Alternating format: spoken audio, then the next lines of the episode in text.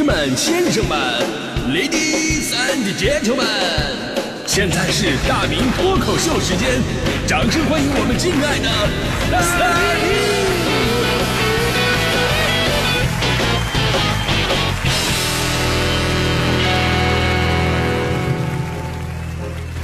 好，欢迎各位来到今天的大明脱口秀，我是大明啊。这个我们都知道，朋友圈都是有人设的，就跟那个演员一样，对吧？都有自己个性上面的一些标榜。那其实哪个行业又没有人设呢？对吧？你比方说我们节目，我们节目也是有人设的，男主持才华横溢，女主持装疯卖傻，是吧？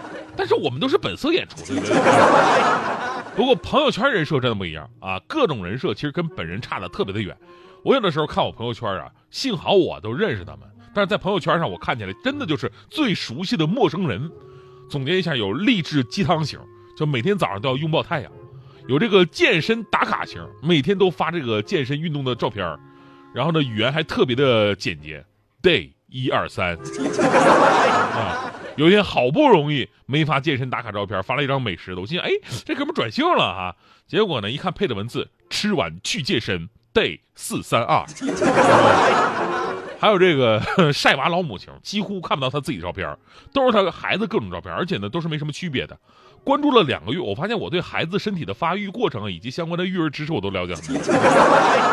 除了这些呢，还有狂秀恩爱型，狂秀恩爱型有一个特别特别经典的就是恋爱视角。所谓恋爱视角，就是他在前面走，后面牵着个手，然后时不时的在前面还幸福的转一圈。这个视角我真的非常熟悉，我平时牵我们家狗出去遛弯就是这个视角，而且狗在前面走动作都是一样的。当然，这其实都是我们每个人社交场合当中啊，你希望让别人看到你的样子，这个人设其实是没有什么功利性的，只不过是一种自我标榜。呃，我也有朋友圈人设啊，跟我本人也不一样。我是总觉得我这个朋友圈、微信、微博体现出我的形象啊，不及我的万分之一。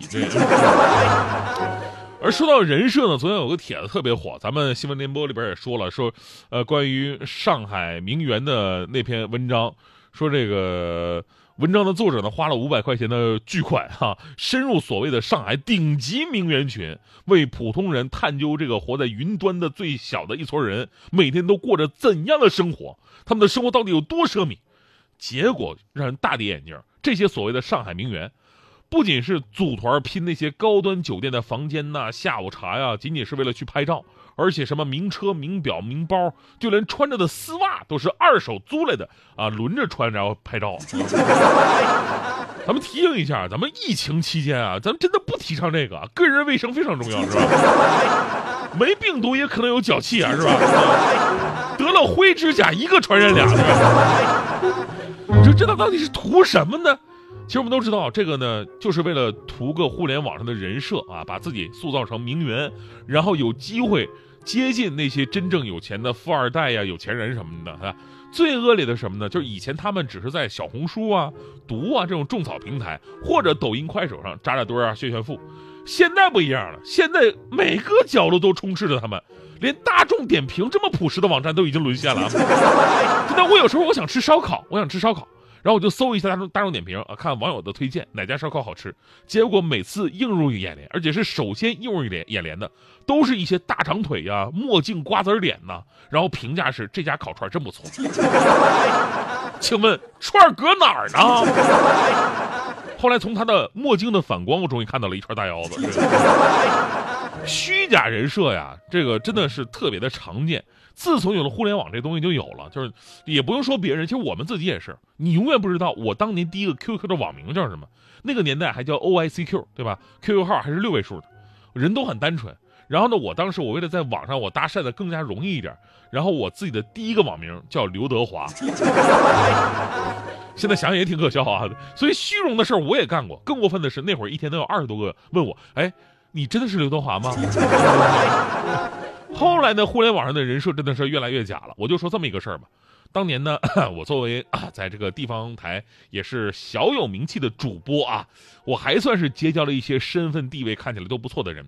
就他们这些年在我的朋友圈里边天天晒自己参加什么高端酒会啊，或者朋友小聚喝一些私人珍藏啊。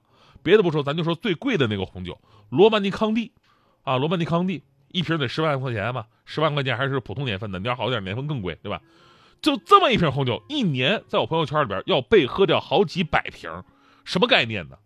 罗曼尼康帝这个酒平均每年的产量也只有五千瓶左右，啊，他们喝掉好几百瓶，估计能分到中国的也就两三百瓶。这样好了，你们都不用找了，都让我朋友喝了，你知道吗？瞬间我都觉得我自己能认识这样的人，我都很了不起，是吧？所以，当我们对这些制造假人设的经历见怪不怪的时候，我又在考虑另外一个问题了。哎，你说这些弱智的套路能有人相信吗？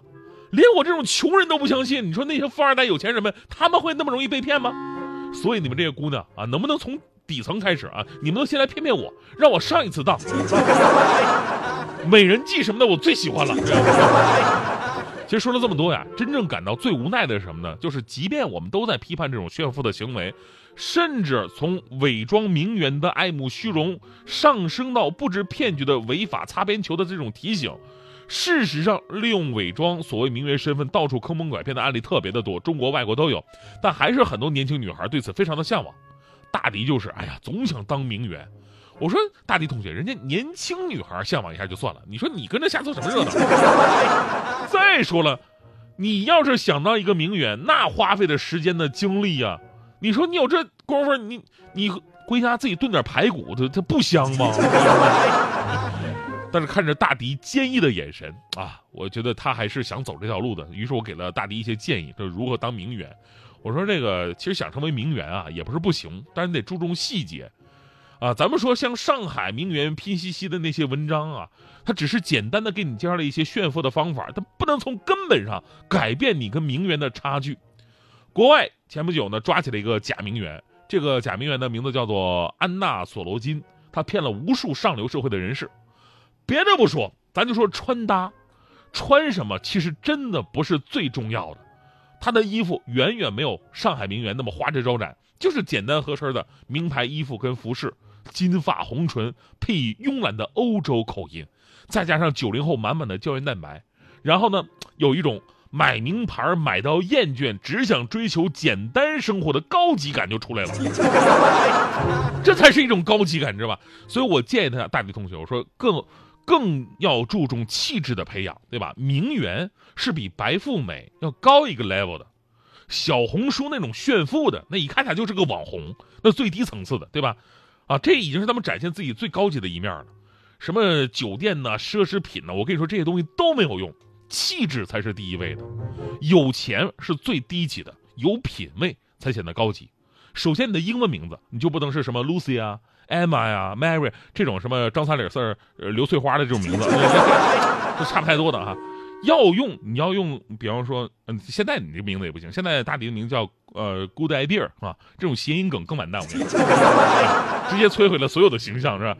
咱们尽量用，比方说法文啊，比方说 Abigail、Amanda、Abrianna。气质立马就不一样了，对吧？另外，名媛呢，经常全世界的交际，什么没见过呀？你到个景区就打卡，他不是他们干的事儿，对吧？他们更加喜欢去艺术品展览现场拍张照，然后感叹色彩背后作者激烈的情绪，名媛更不会对那些什么奢侈品包包、名表如数家珍，看到一个包，哎，这包是不是不是限量款？那是柜台销售才会干的事儿。拿着这东西在手里边波澜不惊，仿佛他不配你更多的关注。哎，哪怕是去米其林餐厅了，也不要在朋友圈啊我来打卡了，而是要说每次去法国都要来吃这一家。所以总结一下啊，你要是没钱还想当名媛的话呢，必须要在气质上下苦功，做到云淡风轻、宠辱不惊，把买不起。活生生演绎成玩腻了，而且要有丰富的文化底蕴和艺术鉴赏能力，平时要经常看这方面的书籍。你必要的场合还得什么西方什么哲学史啊、文艺复兴艺术史，你得背得滚瓜烂熟啊！当我把这句话是说完以后呢，大迪同学真的是看着我沉默了很很很长时间，啊，沉默了很长时间，然后就跟我说了一句话。大迪说了：“哎，现在这个排骨多少钱一斤？还是这玩意儿吃着香啊？”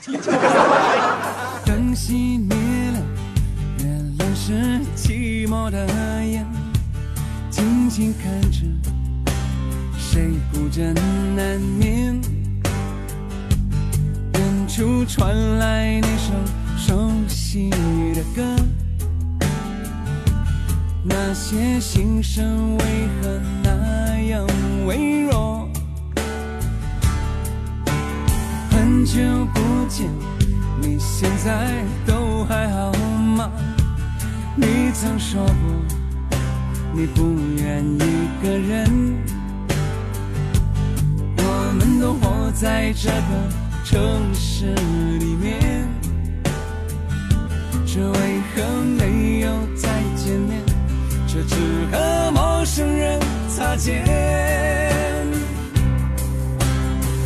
有没有那么一首歌，会让你轻轻跟着和，牵动我们共同过去记忆，它不会沉默。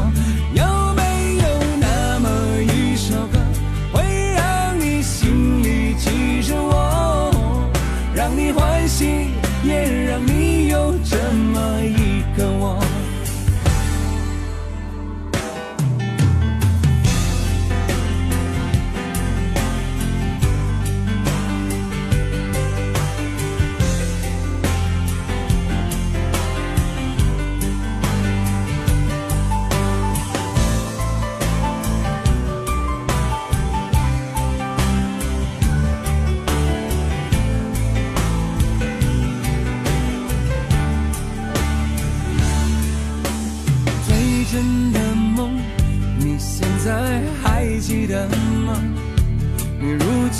是一个有故事的人。